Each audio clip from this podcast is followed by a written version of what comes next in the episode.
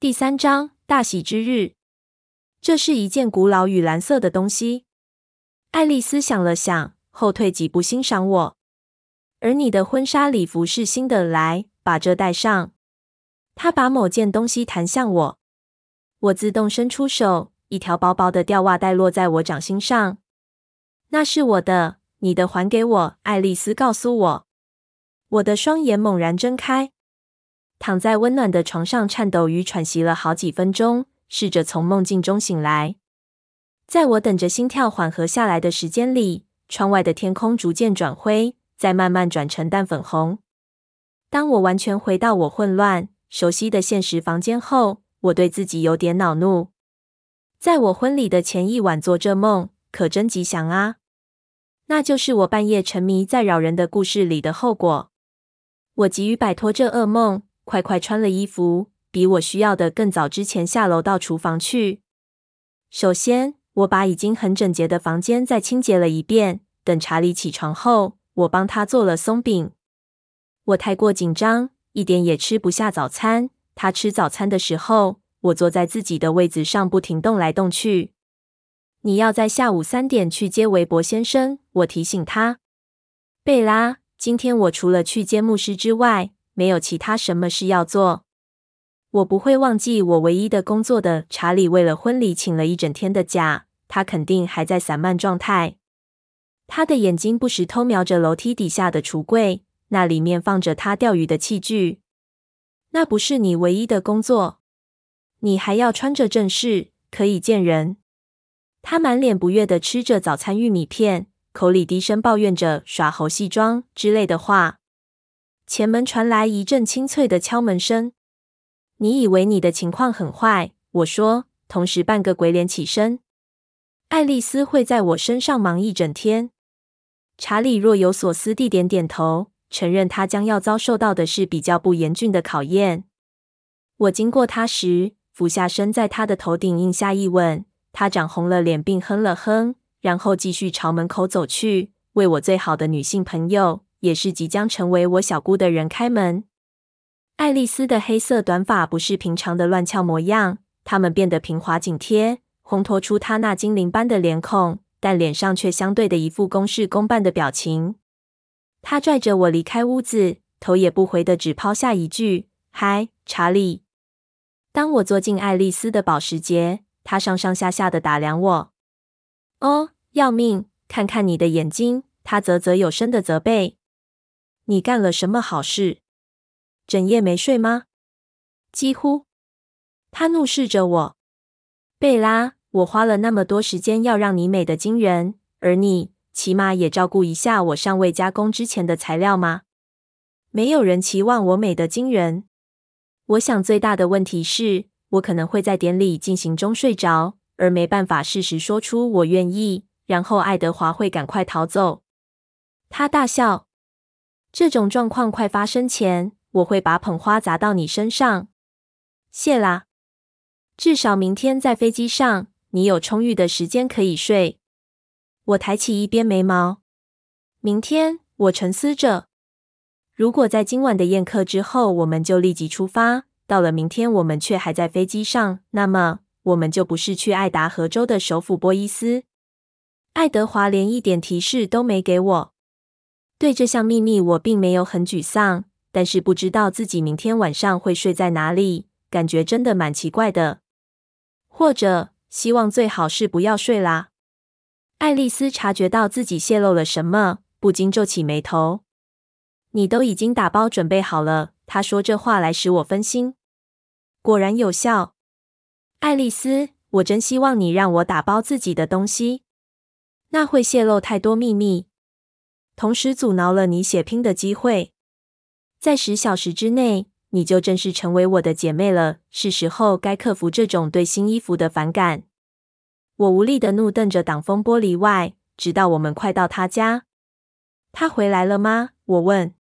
别担心，在结婚进行曲响起来之前，他会在那里的。但不管他几时回来，你都不能见他。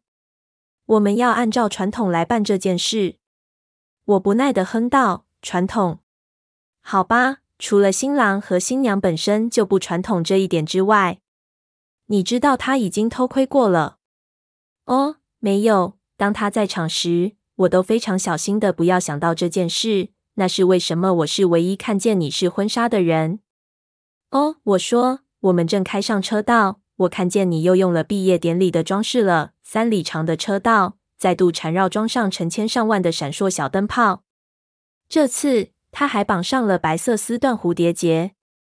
不浪费，不奢求。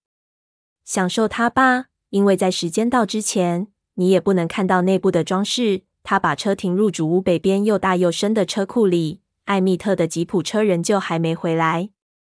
是从什么时候开始不准新娘看装饰的？我抗议说：“自从这新娘交代我处理事情以后，我要你从楼梯上下来时充满震撼。”他伸手蒙住我的眼睛，然后才领我走进厨房。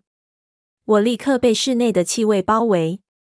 那是什么？他领我进屋时，我好奇的问：“味道太强烈了吗？”爱丽丝的声音突然变得有点担忧。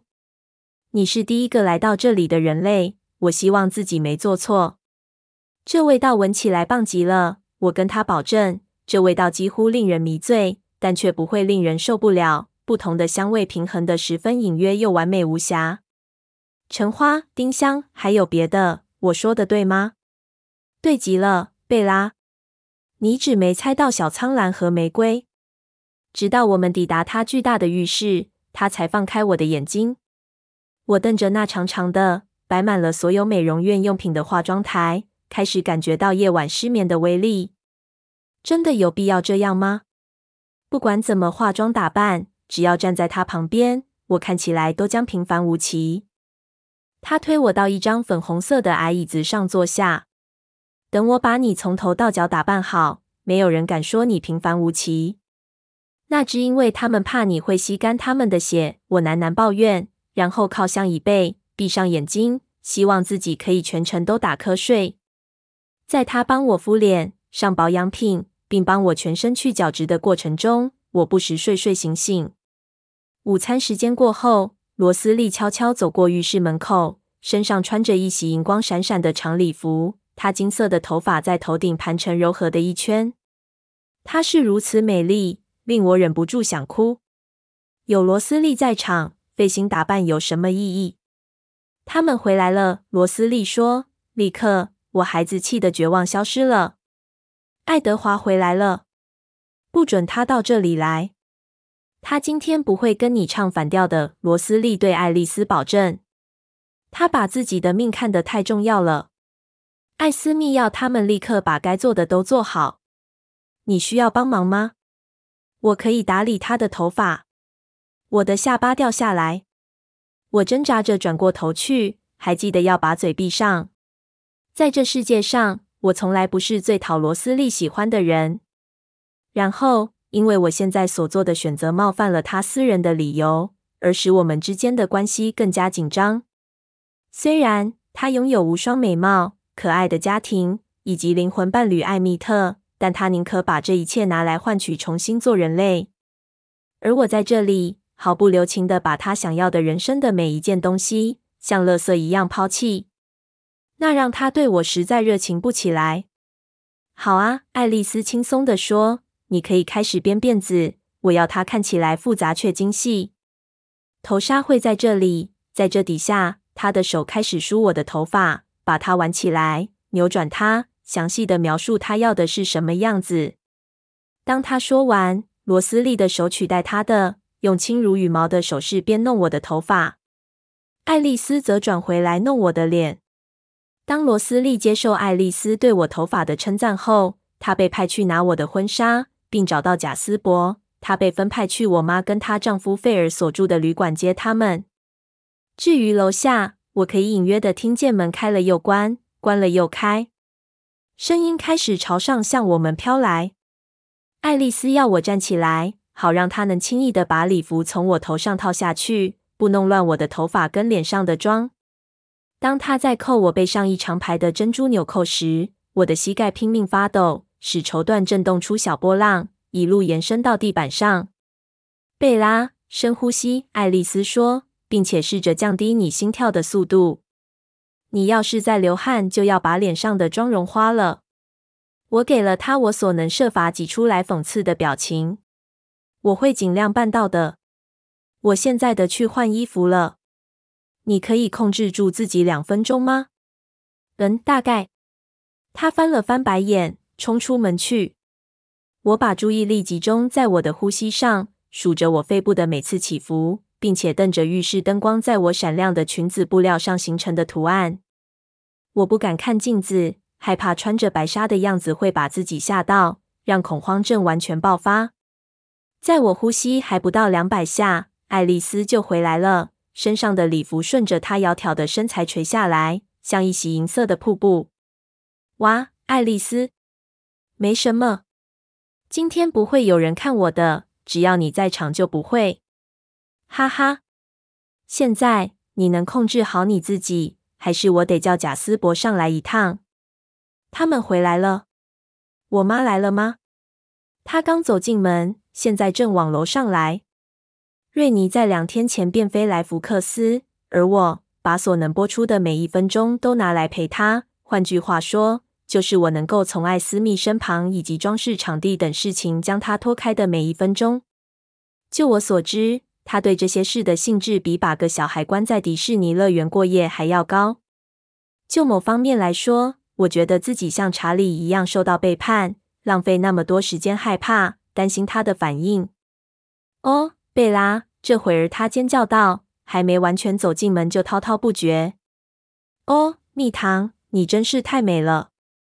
哦，我要哭了，爱丽丝，你真是太神奇了。你跟艾斯密应该要经营婚礼筹备的生意。你在哪里找到这件礼服的？真是美到不行，优雅、高贵、动人。贝拉，你看起来就像刚从真奥斯汀的电影里走出来的一样。我妈的声音听起来有点遥远，房间里的每样东西都变得有点模糊。这点子真有创意，绕着贝拉的戒指为主题做设计，真是太浪漫了。想想看，那戒指从十九世纪就在爱德华家了。爱丽丝跟我交换了心知肚明的一瞥。我妈被婚纱的款式超过百年冲昏了头。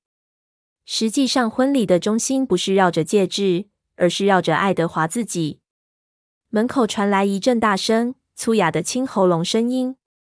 瑞尼，艾斯密说：“时间到了，你该去楼下坐好。”查理说：“嗯，查理，你看起来真是英俊。”瑞尼用一种震惊的声调说：“或许那也解释了查理答话时声音中的尖锐。”爱丽丝替我打理的。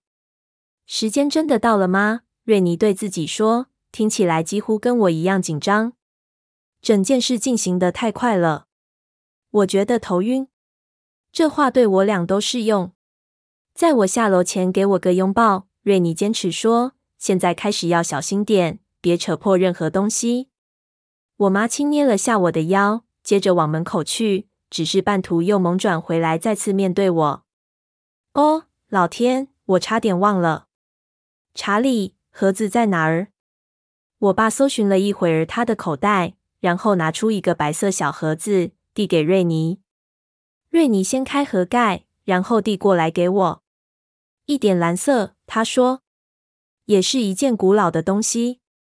这是你史旺奶奶的，查理补充道。我们请珠宝师傅用蓝宝石换掉了原来的仿宝石。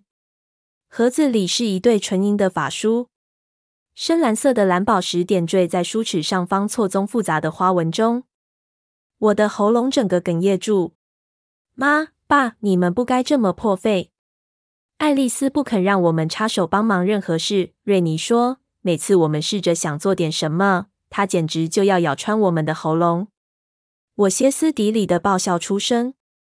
爱丽丝走上前来，迅速把两只法梳插上我的头发，就在一堆辫子下方边缘。这是一件古老与蓝色的东西。注二，爱丽丝想了想，后退几步欣赏我。而你的婚纱礼服是新的，来，把这戴上。他把某件东西弹向我，我自动伸出手，一条薄薄的吊袜带落在我掌心上。那是我的，你的还给我。爱丽丝告诉我，我的脸涨红了。这样好，爱丽丝心满意足地说：“总算有点血色，那正是你需要的。你真是达到完美了。”带着一点洋洋自得的笑容，她转向我父母：“瑞尼，你的下楼去了。”“是的，女士。”瑞尼给了我一个飞吻，匆匆走出门去。查理，可以请你去拿捧花吗？查理一离开房间，爱丽丝便一把拿走我手上的吊袜带，然后钻到我裙下。她冰冷的手抓住我脚踝时，我倒抽了口气，差点站不稳。他把吊袜带猛拉到该在的位置。在查理拿着两捧白色花束回来之前，他已经起身站好了。玫瑰、橙花和小苍兰的香气将我包围在一种柔和的迷蒙中。罗斯利，家中除了爱德华之外最好的音乐家，开始弹奏楼下的钢琴。帕切贝尔的卡农。我开始拼命用力呼吸。放轻松，小贝。查理说。他紧张地转向爱丽丝。他看起来有点快昏倒了。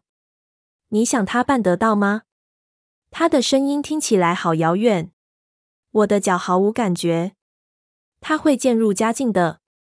爱丽丝站在我面前，踮起脚尖，好直视我的双眼，并用她强壮的手抓紧我的手腕。专注点，贝拉。爱德华正在底下等你。我深吸一口气，强迫自己镇静下来。音乐变慢，转换成一首新曲子。查理用手肘轻推我，小贝，该我们上场了。贝拉，爱丽丝问，双眼仍盯着我看。是。我挤出的声音又尖又短促。爱德华，好，我让他拉着我出了房间。查理紧跟在我身旁，来到大厅，音乐大声多了。音乐随着浓郁花香从楼梯飘送上来。我专注在爱德华在楼下等我这个念头上，拖着我的脚往前走。音乐很熟悉，被一连串的装饰音包围着的华格纳的传统结婚进行曲。该我走了，爱丽丝配合音乐声说：“数到五，然后跟着我。”她开始缓慢、优雅地步下楼梯。我早该知道的，邀请爱丽丝做我的伴娘是个错误。我在他后面跟着出去，看起来真是太不协调了。一个突然的颤音穿出高昂的乐曲，我知道那暗示该我出场。爸，别让我跌倒！我低声说。查理拉我的手穿过他臂弯。然后抓紧。当我们开始随着慢下来的曲调走下楼时，我告诉自己一次走一步就好。直到我双脚踏上平坦的地面，我才抬起双眼来。不过我可以听见，当我一出现，从观众席传来的骚动与喃喃低语。随着声音，血意涌上我双颊。当然，我会是大家所期待的脸红的新娘子。我的双脚一离开那充满陷阱的楼梯，我就开始找他。有那么瞬间，我被房间里每个角落都挂满白色花圈的一片花海给分了心。那些花圈缀满了白色细丝般的丝带。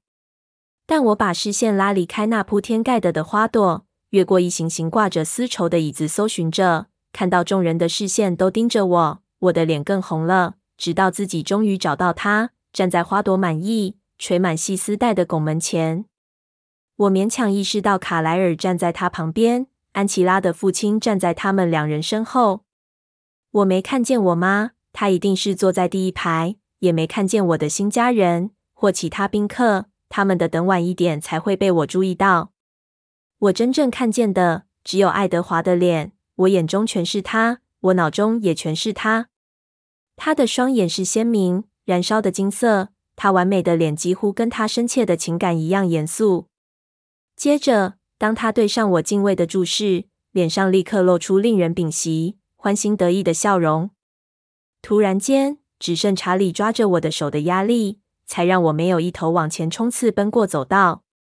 这进行曲实在太慢了，我挣扎着让自己的脚步配上他的节拍。老天帮忙，走道非常短，然后终于，终于，我走到了。爱德华伸出他的手，查理拉起我的手。以一个像世界一样古老的象征，把我的手放在爱德华手中。我接触到他冷的惊人的肌肤，觉得自己回到家了。我们的誓言很简单，是已经被说过几百万遍的传统誓言。虽然过去从未有一对夫妻像我们一样，我们只请韦伯先生做了一点小改变。他很亲切地把“直到死亡将我俩分开”换成更恰当的“与我们的生命一样长久”。在那一刻，当牧师说完他的部分，我长久以来整个颠倒的世界似乎都回到他恰当的位置。我终于发现自己对结婚的惧怕有多傻，仿佛那是个多余、不受欢迎的生日礼物，或令人尴尬的展览，像毕业舞会一样。我望进爱德华闪亮、欢欣鼓舞的眼睛，知道自己也是个赢家，因为我能跟他在一起，其他一切都不重要了。直到要说誓词时，我才发现自己哭了。我设法挤出小到几乎听不见的声音，我愿意。同时拼命眨眼睛，好清楚看见他的脸。当轮到他说时，那句话既清楚响亮，又充满胜利的意味。我愿意。他立下誓言。韦伯先生宣布我们结成夫妻，然后爱德华的手抬起来，小心的捧住我的脸，仿佛他跟在我们头上飘摇的白色花瓣一样娇弱。透过眼前那道泪水化成令我看不清楚的薄雾，我试着明白。这如梦似幻的事实，这个不可思议的人是我的了。他金色的眼睛看起来好似也含着泪一般，仿佛那样的事不是不可能。他低下头来靠近我，我朝他踮起脚尖，伸出双臂，以及手上花束等等，抱住他的景象。他温柔又爱怜的亲吻我，我忘了观众、地点、时间、理由，只记得他爱我，他要我，而我属于他了。他开始这个吻，他也得结束他。我紧攀着他，不顾观众的窃笑跟清喉咙的咳嗽。最后，他的手支住我的脸，他退开，太快了，看着我。他表面的神情像是突然被逗的微笑，几乎是得意的笑。但在他因为我的公开展示而自娱了片刻的神情底下，是和我互相呼应着的深深喜乐。观众席上突然爆发出掌声。他转过我们俩的身子，面对我们的家人与朋友，我却无法将视线移开他的脸去看他们。我妈是第一个冲过来抱我的人。当我的双眼终于不情愿地离开爱德华时，第一个看到的是他泪水纵横的脸。然后我就被交给众人了，从一个怀抱被转往另一个怀抱，只模糊地意识到拥抱我的是谁。我的注意力全集中在爱德华紧握着我的手。不过，我确实认得出来我的人类朋友柔软温暖的拥抱，以及我新家人温柔冰凉的拥抱之间的差别。有个火热的拥抱从所有其他拥抱中凸显出来。赛斯·克利尔沃特挤在成群的吸血鬼中，代表我失去的狼人朋友出席。注二：Something old, something new, something borrowed, and something blue。按照西洋的婚礼习俗，新娘必须穿戴四样物品：一样旧，一样新。一样借来的，一样蓝色的。这里是在讨论这个习俗。